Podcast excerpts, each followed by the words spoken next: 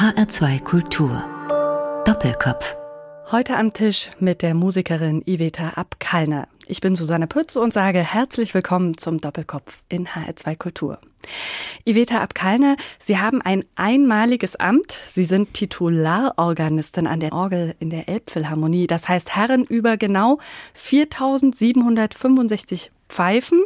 Ein riesiges Instrument, 15 mal 15 Meter gebaut von der Firma Kleis aus Bonn. Wie spielt sich's denn an diesem Instrument in diesem gigantischen Bau an der Elbe? Gefühle sind genauso gigantisch wie, wie dieser war, ganze Gebäude und auch Orgel, weil natürlich Orgel von sich ist schon sehr majestatisch.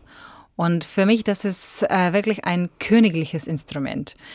Das betrifft nicht nur Größe oder auch ähm, wie jung oder wie alt dieser Orgel ist, aber ich glaube einfach, sie Tradition der Orgelmusik ist was ganz Besonderes und auch sehr, sehr, sehr altes, im guten Sinne dieses Wortes. Deswegen Orgel im Konzertsaal zu spielen und in so einem Konzertsaal wie Elbphilharmonie ist schon wirklich absolut phänomenale Gefühle und ich bin sehr froh und wirklich sehr, sehr, sehr geehrt, dass ich das machen darf und auch als Erste überhaupt durfte.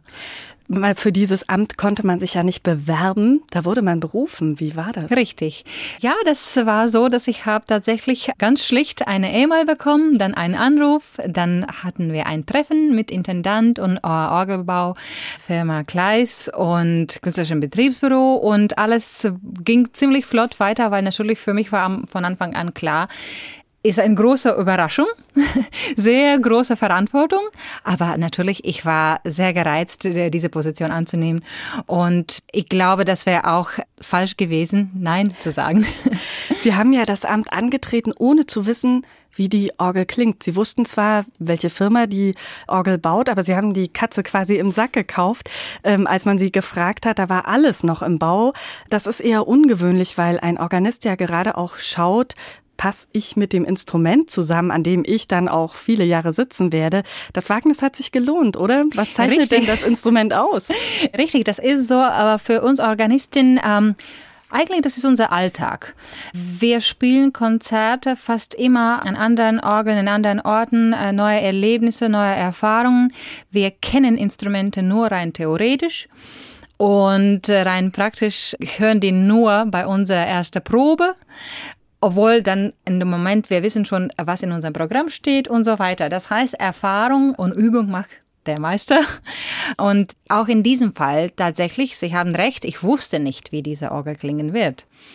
Meine erste äh, Begegnung mit äh, schon eingebauten Orgelpfeifen und äh, ungefähr Hälfte von allen Registern war äh, letztes Jahr am 30. Mai. Mhm. Ich erinnere ganz genau dieser Tag. Ich erinnere, wie sonnig das war. Ich erinnere sogar, was ich an diesem Tag gefrühstückt habe und was ich angezogen habe, weil dieser Tag war für mich wirklich sehr, sehr, sehr besonders.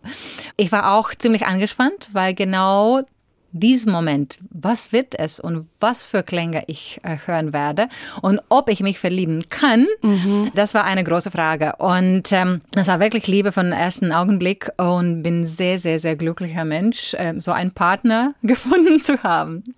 Wie ist es denn mit dem Klang in so einem Konzertsaal und dann mit einem Instrument, das ja originär für den Klang in einer Kirche gebaut ist, damit verbunden ja auch dieser besondere Hall.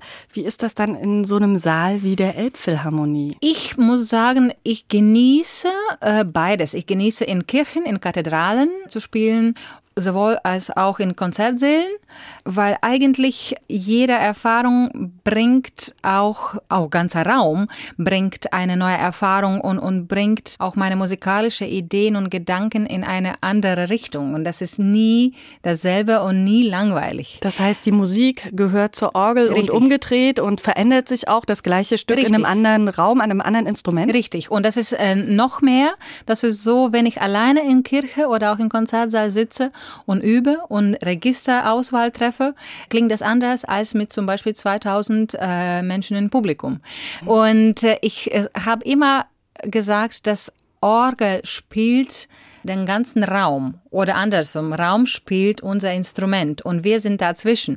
Und natürlich als äh, ganz große Größe kommen auch Komponisten dazu. Aber äh, ich muss sagen, wenn ich eine Präferenz jetzt ausdrücken sollte, dann ich liebe eher Klang und Akustik und Nachhall von Konzertsaal, mhm. weil nämlich dort ich viel besser das alles, was ich angeübt habe, äh, präsentieren kann. Da hört man tatsächlich alle Details, alles in Feinsten und ganz vieles leider und öfter geht in großen Kirchen nachher verloren, was im Konzertsaal wirklich in gutem Sinne dieses Wortes wie auf dem Teller ist. Mhm. Vielleicht ist auch logisch, dass ich wurde in einem Konzertsaal als Titularorganistin berufen und nicht in einer Kirche. Und ähm, ja, ich glaube, da gibt es keine Zufälle im Leben. Auch eine Besonderheit an dem Saal ist der Spieltisch, der ist ganz präsent auf der Bühne. Das heißt, Sie thronen nicht fernab vom Publikum, sondern Sie sitzen umgeben von den 2000 Menschen, die dann im Saal sind. Wie ist das für Sie als Solistin? Das ist doch ganz normal. Man würde das nie jemand anderen, der nicht Orgel spielt, äh, überhaupt fragen, weil alle Instrumentalisten, Dirigenten, Sänger, die stehen oder sitzen immer in der Mitte auf dem Podium, äh, auf der Bühne und für Organisten, das ist immer noch quasi ungewöhnlich. Ja, ich finde, das ist, no, das ist normal und ich fühle mich sehr wohl. Ja, man kennt das. Man sieht den Organisten von hinten, man sieht, wie er da Wenn arbeitet, überhaupt. aber man sieht ihn selten von vorn. Ja. So ist es jetzt auch in Hamburg. Jeder kann ihn genau auf die Finger schauen, aber bei Ihnen auch auf die Füße. Und dabei wird manch einer vielleicht auch erstaunt feststellen, Iveta Abkalner trägt dabei gern hohe Pumps, also keine arbeitsbequemen flachen Schuhe, wie man vielleicht vermuten würde. Werden Sie da manchmal auch drauf angesprochen? meine Schuhe sind erstmal, die sind keine Pumps, die sind einfach äh, hochabsatzige Schuhe. die sind genau das, was Sie vermutet haben, die nicht sind, sind aber sehr bequem. Deswegen trage ich die. Und eigentlich ist nichts anderes als zum Beispiel für einen Tänzer oder Tänzerin als Tanzschuh. Das ist etwas, was ich für meine Arbeit, für besseres Spielen brauche.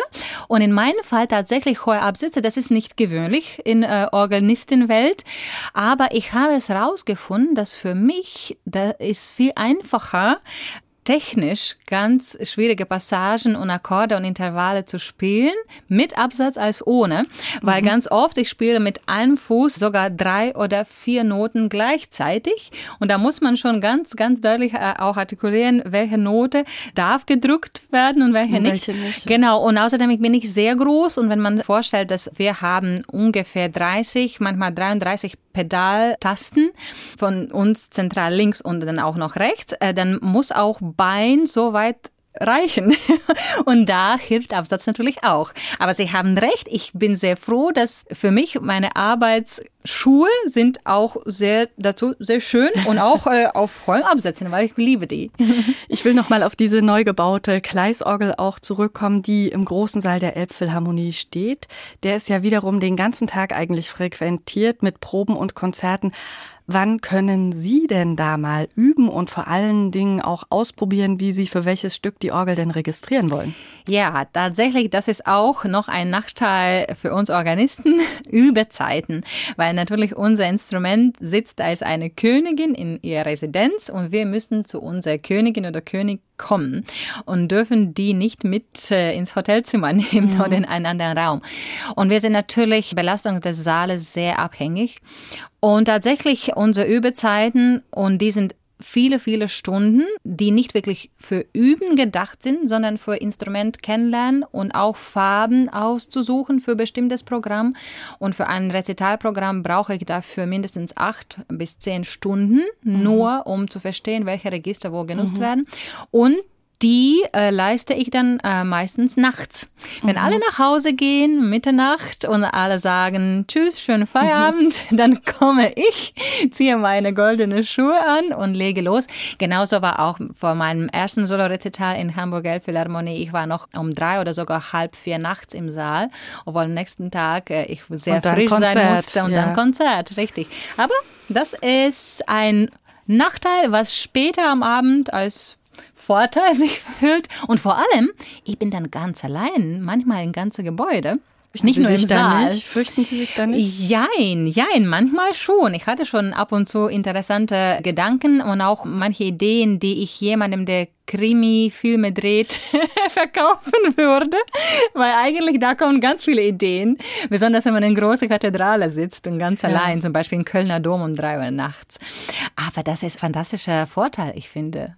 Ja, das hat nicht jeder. Nee. Iveta Abkalner ist heute zu Gast im Doppelkopf in H2 Kultur. Sie ist in Hamburg Titularorganistin der Elbphilharmonie. Und bevor wir gleich noch mehr erfahren über dieses Amt und natürlich die Musikerin Iveta Abkalner, hören wir erstmal Musik. Zu Beginn werden wir Sie an der Orgel erleben. Was haben Sie uns mitgebracht?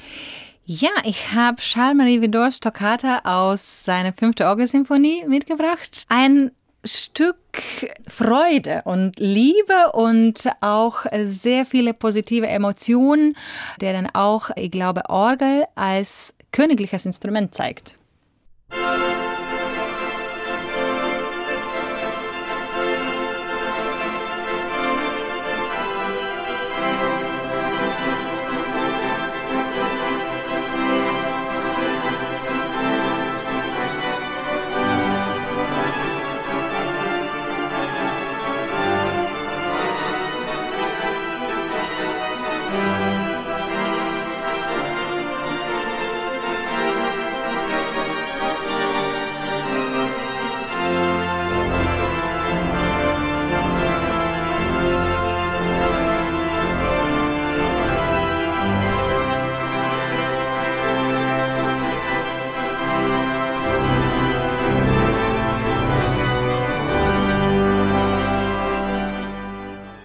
Diese majestätischen Klänge, die spielte Iveta Abkalner, mein heutiger Gast im Doppelkopf in H2 Kultur.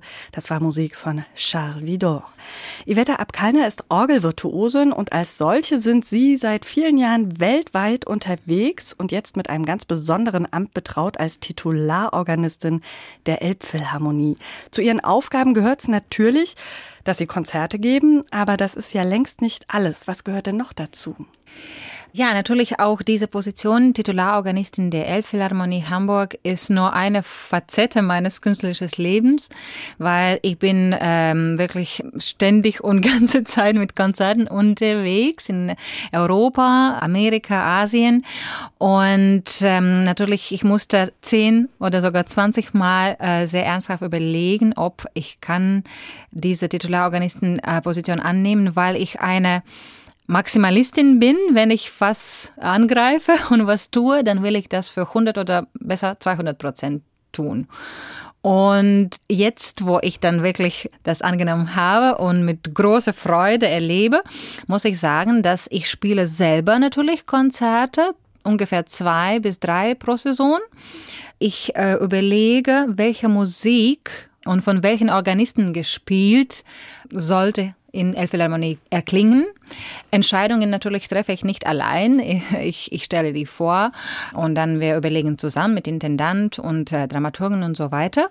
Und für mich ganz wichtiger Teil ist natürlich, dass erstmal das Orgel immer in Top-Kondition sich befindet, immer wirklich sehr äh, gut gepflegt ist. Da muss man darauf achten und immer äh, rechtzeitig auch Gleisorgelbaufirma rufen und alles nachschauen, nachprüfen. Aber sehr wichtig und vielleicht am wichtigsten für mich ist unsere junge Generation, Kinder und Jugendliche und Studenten in diese wunderbare Orgelmusikwelt einzuladen und die anzusprechen. Und äh, deswegen, ich werde auch öfter Master nicht wirklich Kurse, sondern so wie offene Workshops mhm. geben, nicht nur für Kinder, vielleicht also auch, auch alle, die mal genau. gucken wollen und wissen genau. wollen. Genau. Also ein bisschen so die Grenze zwischen der Orgel, die immer so groß und zu unnahbar. Groß. Zu groß, die ist geworden in den letzten Jahren und ich weiß nicht warum, ist natürlich sehr schön, etwas zu respektieren und ich natürlich, ich sehe auch mein Instrument immer noch bis heute und ich werde nicht per Du jetzt kommen, ja. Aber ich glaube, Respekt bedeutet nicht unbedingt auch Distanz und das wäre fantastisch und ein großer Wunsch von mir, wenn Leute ein bisschen näher sich zur Orgel fühlen und ein bisschen weniger Ängste haben und dafür werde ich natürlich durch diese Möglichkeit, das alles in Elbphilharmonie zu erleben oder zu zeigen, das werde dann auch nutzen. Iveta Abkalner, Titularorganistin der Elbphilharmonie. Ursprünglich kommen Sie aus Lettland. Sie sind derzeit eine der gefragtesten Orgelvirtuosen. Ein Instrument aber, zu dem Sie erst relativ spät gekommen sind, denn von Haus aus sind Sie Pianistin. Warum dann die Orgel? Ja, das ist natürlich eine einerseits nie sehr einfache und andererseits doch sehr einfache Geschichte, weil ich bin sehr stolz, eine Lettin zu sein und in Lettland geboren zu werden. Und eigentlich, ich glaube, dass Lettland und Baltikum, das ist eine wunderschöne Ecke auf dieser Welt. Und äh, vielleicht ganz viele, die auch noch nicht in Baltikum gewesen sind, haben schon gehört, dass Musik in unseren Ländern spielt sehr große Rolle. Und tatsächlich ganz oft, man kann sagen und bestätigen, dass bei uns Kinder erst singen lernen und nur danach lernen die, wie man spricht. Mhm. Und ähm, so war das auch mit meiner Tochter übrigens. Und äh, Natürlich in sowjetischen Lettland. Ich bin Jahrgang 1976 und bin im Jahr 1983 zur Schule gegangen. Und natürlich in sowjetischen Lettland, man sprach nicht über Orgel, Kirche und so weiter. Bei uns quasi existierte es nicht. Und deswegen Klavier. Das war schon für mich klar. Und Ihre ich, Mutter ist Pianistin? Richtig, also meine Mutter ist Pianistin und auch mein Vater konnte ganz viele Instrumente spielen, obwohl der nicht professionell Musiker äh, geworden ist. Ähm, und dann habe ich verstanden, dass Klavier ist etwas, was ich sehr, sehr, sehr liebe. Ich habe mit fünf angefangen und in meinem achten Lebensjahr war mir klar, dass Musik wirklich so tief in mein Herzen liegt, dass ich will das mein ganzes Leben lang machen. Und von da aus war keine Frage Musik oder was anderes. Und dann äh, durch unsere singende Revolution im Jahr 1990 und unsere zweite Unabhängigkeit Lettlands waren plötzlich Kirchentür auf und er gab Möglichkeit, auch Orgel zu sehen, mhm. zu hören, zu studieren. Und da war ich 15 und ich habe angefangen. Und Sie haben dann erst festgestellt, dass die Orgel eigentlich zu Ihrer Familie dazugehört hat. Richtig, was ich auch vorher nicht wusste, dass mein Großvater vaterseits und auch äh, Großgroßvater beide Organisten waren. Weil natürlich in sowjetischen Zeit, man sprach darüber nicht laut und nicht vor Kindern oder Enkelkindern, damit die nicht zu viel in Schule plaudern, weil die beide waren Lehrer und das könnte auch den Amt kosten. Wenn jemand erfahren würde, dass die in Kirche was zu tun hatten oder immer noch haben. Das heißt eigentlich, die Geschichte, wie ich schon gesagt, war nicht so einfach, aber für mich doch einfach, weil diese Wege ähm, bin ich sehr logisch immer weiter gegangen.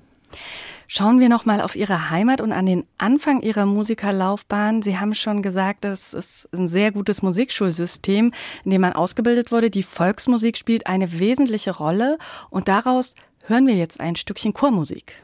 Jetzt in der mit das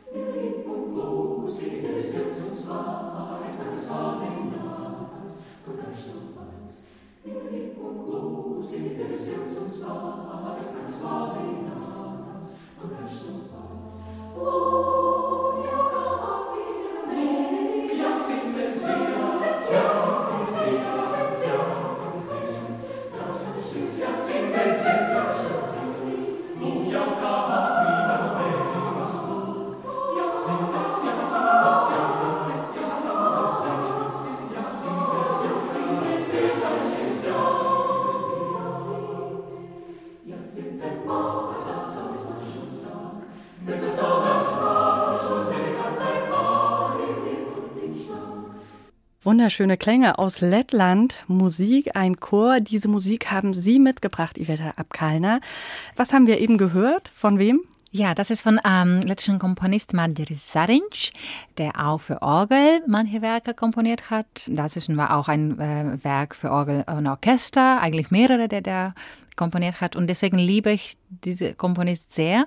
Und Gefühle, wenn ich genau dieser Madrigal höre, die sind sehr, sehr fröhlich und auch Frühling und sommermäßige Gefühle, die man wirklich nur ein bisschen so lächeln und ähm, sehr, sehr, sehr glücklich sein will, wenn man diese Musik hört.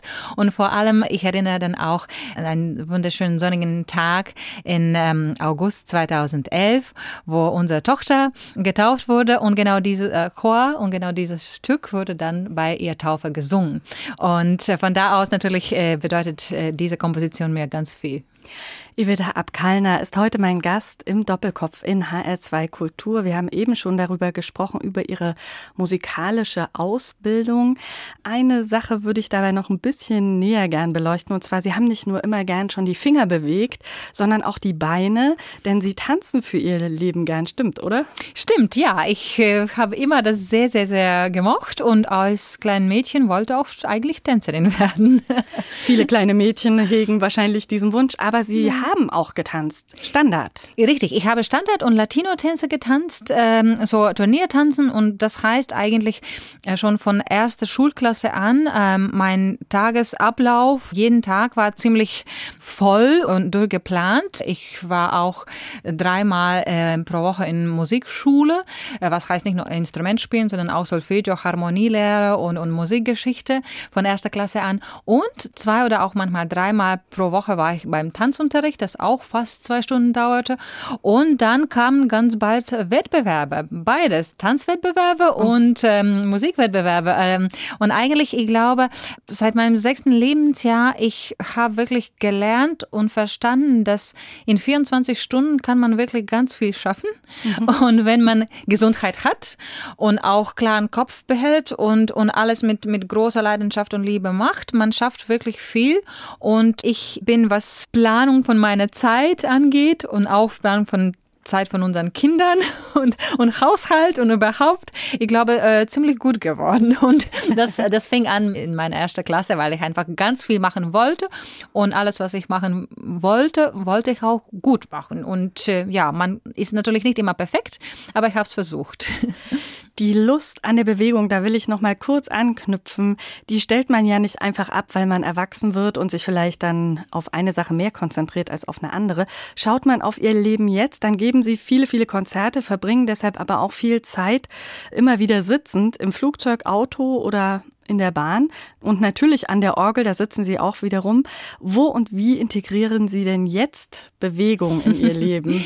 ja, Sie haben absolut recht. Ich sitze viel zu viel, aber das ist wieder so ein Nachteil für uns Musikern, die äh, ständig unterwegs sind. Wir sitzen an Instrument, in alle Transporten und dann auch natürlich beim E-Mailen und, und so weiter. Ja, ich liebe deswegen, ich liebe Bewegung und jede Möglichkeit nutze ich. Zum Beispiel, wenn Möglichkeit Möglichkeit gibt, Treppensteigen oder ähm, äh, Fahrstuhl, Fahrstuhl fahren, dann. dann egal, ob das zwölfte Stock oder achtzehnte, ich äh, steige Treppen. Mhm. Ich gehe auch sehr gerne ins Fitnessstudio und äh, gehe gerne zu Aerobics und tanze und bewege mich mit anderen Menschen zusammen und auch immer gerne mit meinen Kindern, die zum Glück auch äh, tanzen mögen. Und wir wohnen im fünften und sechsten Stock ohne Fahrstuhl, was ich auch ganz toll finde. Das heißt, jede kleinste Bewegung suche ich auch explizit nach. Und, und, und ähm, ich glaube vor allem, was uns auch fehlt, äh, ist ähm, frische Luft ja. und Sauerstoff. Also rausgehen. Genau. Und die beiden Sachen kann man wunderbar dann auch kombinieren. Bewegung und in frischer Luft.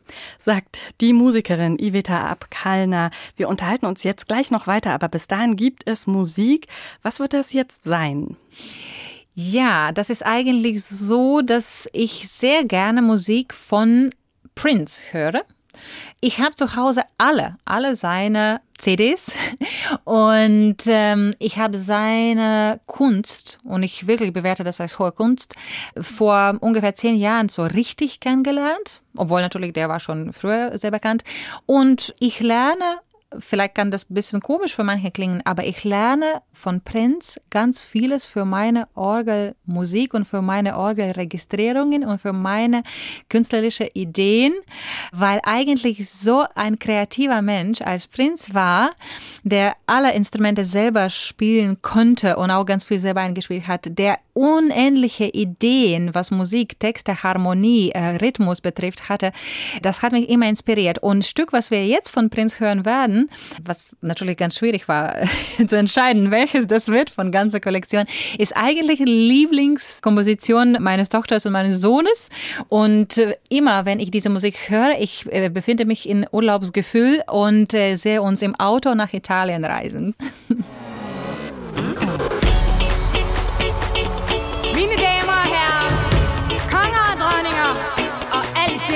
midtimellem. Velkommen til timen. I skal til at gøre noget, der vil forandre jeres liv for evigt.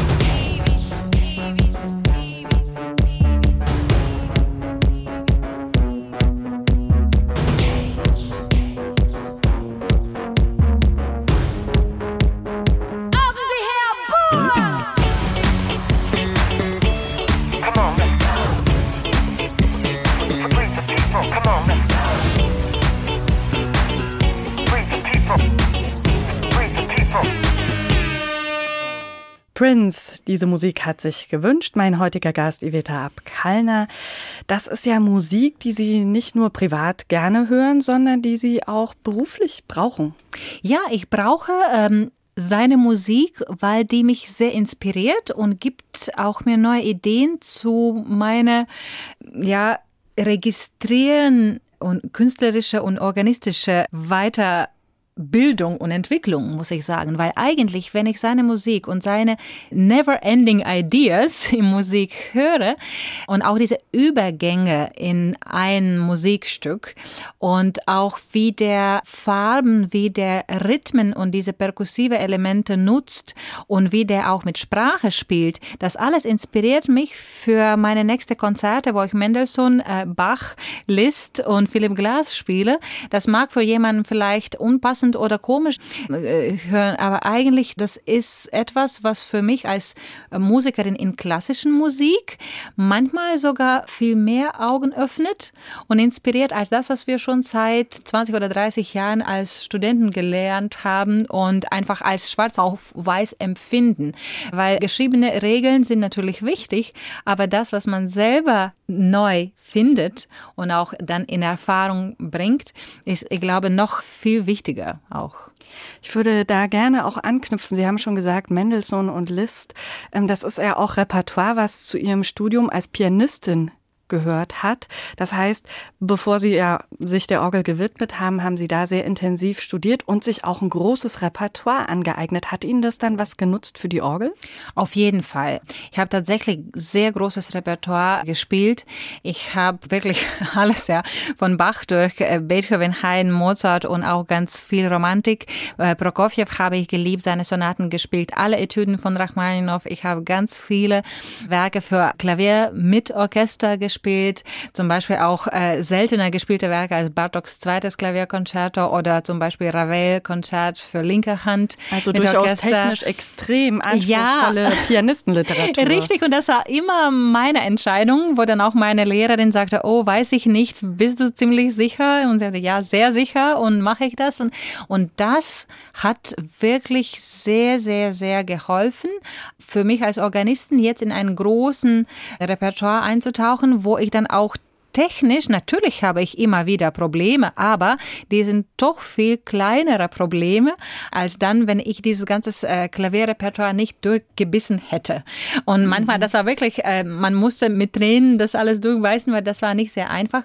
Aber auch vor allem Verständnis von musikalischen Formen, wenn man äh, an einem Klavier sitzt und dort äh, Sonate von Liszt spielt oder vergleicht das mit einem Kirchenraum, wo man dann auch wieder mit Liszt großen Werk kommt, zum Beispiel Nostra Salutare Mundem und spielt das, wo dann auch Raum und Akustik hilft, was im Fall vom Klavier, Klavier nicht, nicht, der Fall ist, ja. mhm. dann beginnt man auch schon anders denken oder anders zu interpretieren. Und ich glaube, ich war sehr, sehr, sehr glücklicher Mensch, dass ich fantastische Professoren hatte.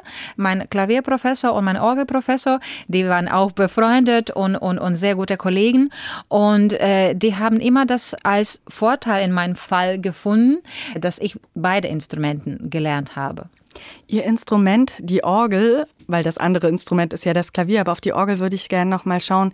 Das hat man ja als Musiker wie Sie nicht einfach so dabei, auch Ihre Kollegen nicht. Wie ist es denn jedes Mal, sich neu auf eine Orgel einzustellen? Fragt man da vorher schon mal auch Kollegen oder ähm, wie funktioniert das? Ja, äh, nee, ich frage lieber nicht, weil wenn man zu viel fragt, bekommt man zu viele Antworten und verliert äh, eigene Ideen oder eigenen Kopf.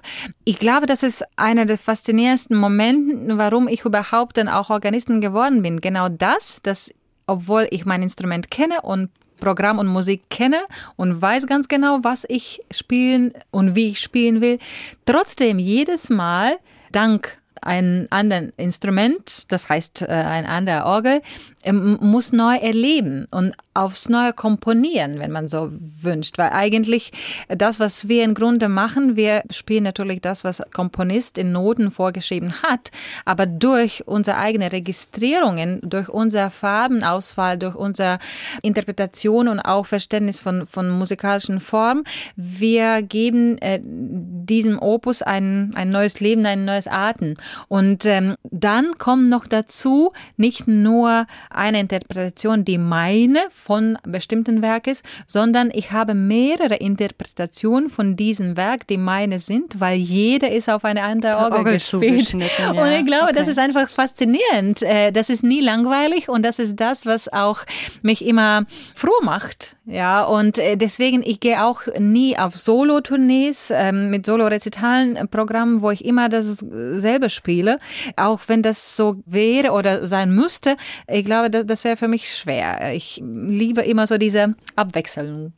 Schaut man mal auf das Repertoire für Organisten. Gibt es da was, was Ihnen besonders nah ist, wo Sie sagen, ja, das ist so mein Komponist? Ähm, ja, ich muss sagen, ich verliebe mich immer in Musik und Komponist, den ich gerade spiele. Das heißt, wenn ich in einem Abend so fünf verschiedene Komponisten interpretiere, dann ich liebe die alle. Das einfach muss so sein. Sonst werde ich nicht authentisch in meiner Interpretation. Aber gleichzeitig natürlich, ich muss sagen, meine Meilensteine sind Musik von Johann Sebastian Bach. Die ich Meilensteine im Sinne, dass ich das jeden Tag spielen könnte. Und immer dasselbe Werk, aber äh, immer jeden Tag anders das. Und äh, besonders ähm, schätze ich auch zeitgenössische Orgelmusik, weil das ganz wichtig für mich ist als Interpreten gerade zeitgenössische Komponisten, die schreiben ja auch extra für Sie Musik. Ähm, die schicken Ihnen bestimmt Ihre Stücke, die fragen Sie an. Wie wählt man denn da aus? Oh, das ist schwierig, weil eigentlich, ich glaube, das ist eine große Ehre, wenn jemand jemandem ein Werk komponiert und auch widmet. Und ich nehme das immer als großes Geschenk und äh, verstehe das nicht nur als Noten und nicht nur als ein Opus, sondern viel mehr. Das ist so wirklich wie ein Liebesbrief von einem Komponist oder Komponistin. Und äh, ich glaube natürlich nicht immer alles, was ich bekommen habe, entsprach meine, mein, meine Ideen oder auch mein Stil und nicht alles war immer das, was, wo ich sagen könnte, das liebe ich, das werde ich mein Leben lang spielen. Aber dann beginnt ein anderen Schritt, was auch sehr interessant und sehr wichtig für mich ist, trotzdem so gute und interessante Seiten von, von diesem Opus zu finden, die wirklich für mich sehr besonders sind, in denen ich mich verlieben kann. Und von dieser anderen Seite zu betrachten, äh, zu, zu diesem Werk kommen und auch ein bisschen mit komponieren in diesem Fall. Und ich glaube, nachdem man diese harte Nuss dann doch ge gegessen hat und äh, durchgebissen hat, man ist noch äh, wirklich äh, doppelt. Und ähm, ich glaube einfach, ist ganz wichtig für uns Interpreten der Musik, auch zeitgenössische Musik zu spielen, damit die auch weiter für nächste Generation da bleibt und lebt, weil sonst äh, wird es leider mit uns dann auch sterben. Iveta Abkalner ist heute mein Gast im Doppelkopf in Hl2 Kultur und Sie sind völlig entfernt vom Image eines Organisten, der so in schwarzer, schlichter Robe am Spieltisch sitzt und die Pedale und Tasten bedient. Sie kommen ja so richtig im Abendkleid und gern in Schuhen, die ein echter Hingucker sind. Wir hatten hatten es vorhin schon davon zum Konzert. und man konnte und kann sie auch immer mal wieder in Modezeitschriften bewundern. Das heißt, das Ganze so richtig mit Fotoshooting, Maske und allem drum herum, raus aus dem Musikeralltag rein in den Modealltag ist und war das immer mal willkommene Abwechslung so für Sie?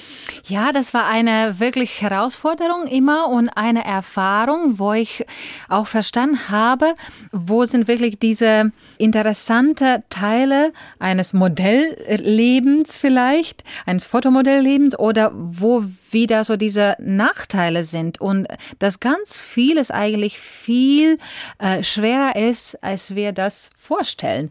Und das war für mich immer so eine Herausforderung. Gleichzeitig natürlich für mich als Frau, die sehr gerne auch schön sich kleidet und auch für Mode interessiert und, und ich habe auch zu Hause Vogue und, und, und Elle und Brigitte und Glamour Zeitschriften und blätter die gerne durch, weil einfach ich glaube, das Leben ist schön und schön zu sein ist schön und unser Leben ist viel zu kurz und wenn man das schön leben will und kann, man soll das auch tun.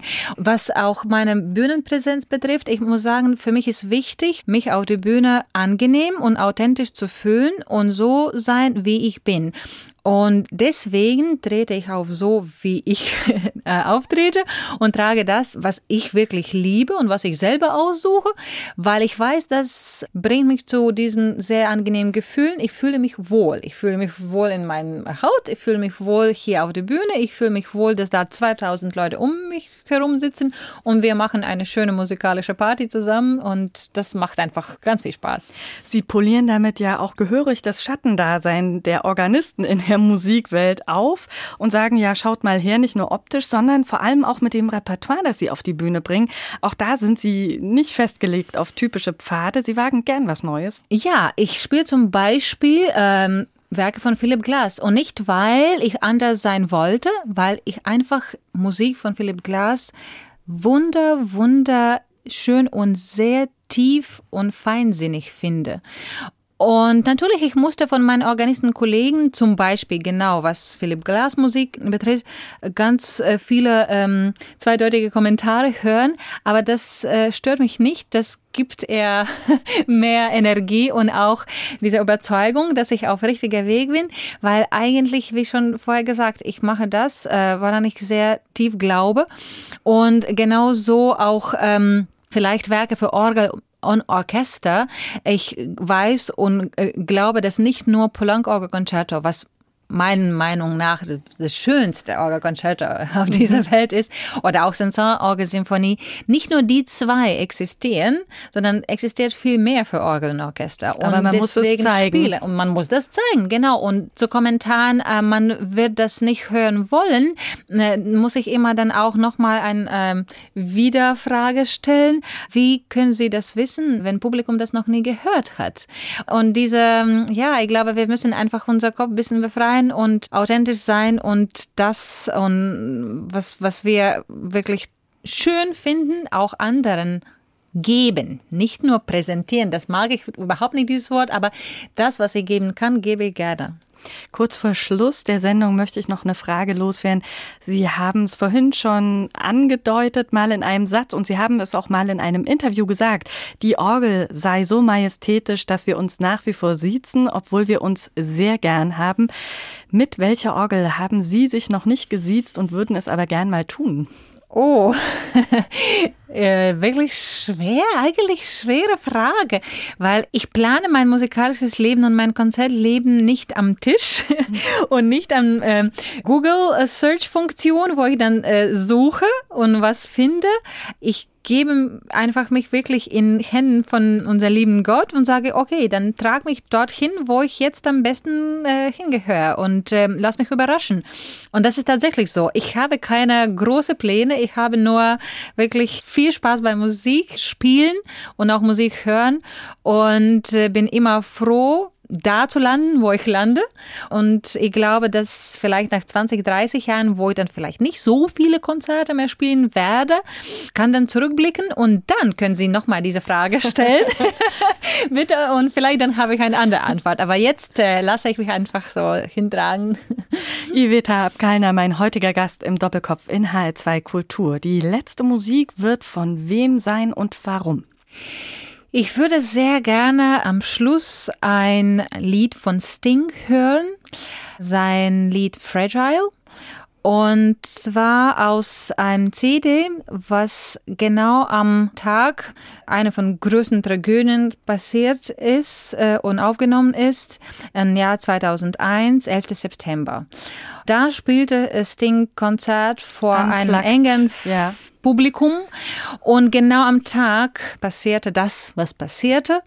Und ganze Atmosphäre und, und ganze Musik hat eine andere Bedeutung bekommen. Und auch schon bekannte Werke klangen doch ganz anders. Und genau an diesem Konzert, allererste Musikstück war Fragile. Und ähm, ich glaube und will auch daran glauben, äh, dass wir uns nur in sicherer Welt befinden werden. Und dass wir einfach das alles, was wir in den letzten Jahren und Monaten und Tagen erlebt haben, bald vergessen können. Und das wird nur wieder besser und in weißen Farben gemalt in Zukunft. Und deswegen mit diesem sensiblen Lied mit Fragile von Sting will ich dann auch abschieden. Ganz herzlichen Dank an dieser Stelle Iveta Abkalner für dieses Gespräch. Eine Musikerin, die einmal mehr neugierig macht auf die Königin der Instrumente, die Orgel. Wer sie erleben will, kann das unter anderem in Hamburg in der Elbphilharmonie. Und danke möchte ich an der Stelle auch sagen an Sie, dass Sie uns heute zugehört haben. Tschüss, sagt Susanne Pütz.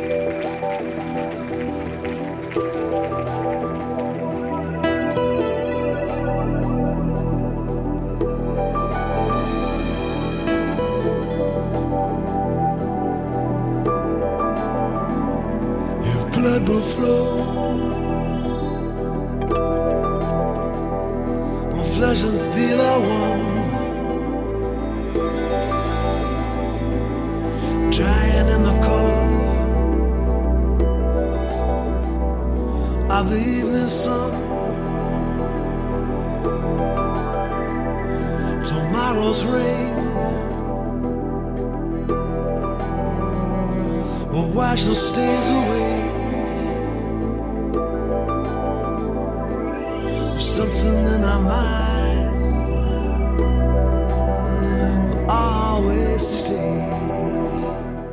Das war HR2 Kultur Doppelkopf. Aus urheberrechtlichen Gründen müssen wir Musiktitel in unserem Podcast-Angebot ausblenden. Weitere Sendungen, die Sie jederzeit hören können, finden Sie auf hr2.de.